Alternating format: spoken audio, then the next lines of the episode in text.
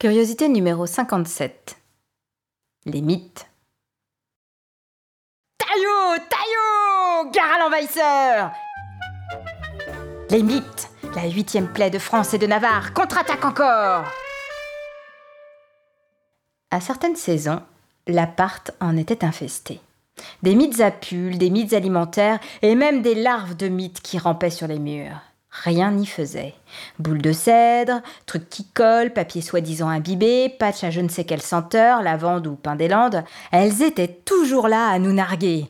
Méprisantes, combattantes, résistantes, quelle saloperie Le seul moyen de les éradiquer efficacement était une technique bien particulière que nous avions développée en duo. Pour réussir notre affaire, une tongue en plastique suffisait. Et c'est vrai. Le plastique, c'était vraiment fantastique. Chacun son rôle. Moi, trackmite. J'inspectais, j'observais chaque recoin de l'appartement, je réussissais à les repérer d'un seul coup d'œil. Ce n'était pas très compliqué.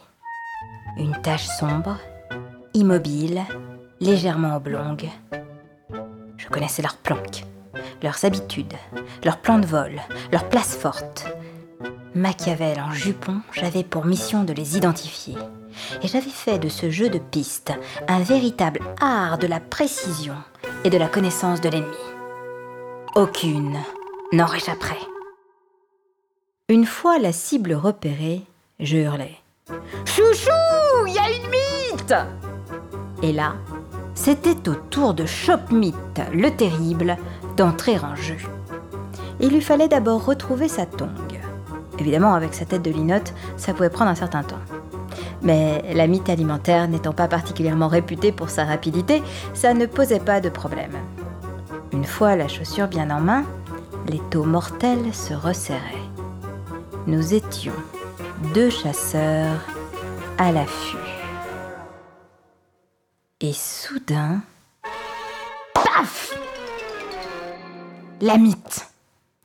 Un seul coup de plastoc suffisait pour l'écraser sur le mur blanc et laisser une petite traînée grise.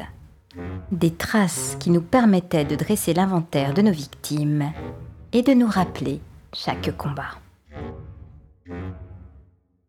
Au fil des ans et des invasions, nous avons gagné en stratégie. Dorénavant, nous limitions les échappatoires en périmétrant l'espace. Pour faire simple, on se contentait de fermer les portes et les fenêtres.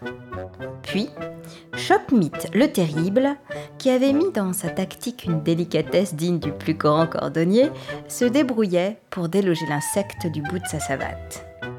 Il l'étourdissait avec force de moulinet jusqu'à ce qu'elle tombe à terre complètement assourdie.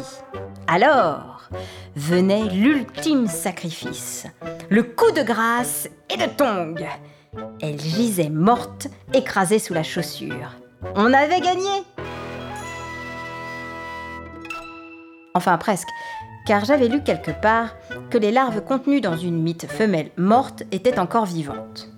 Pour éviter toute résurrection, j'avais la parade et bouillanter les corps. À ce moment-là, nos regards se croisaient, s'en mêlaient et considéraient amoureusement l'évier qui se vidait.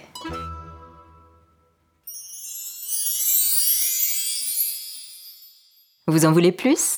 Toujours plus? Vous avez rendez-vous avec le livre Les curiosités sentimentales de Stéphanie Barrois, dorénavant disponible sur Amazon. Votre collection ne fait que commencer.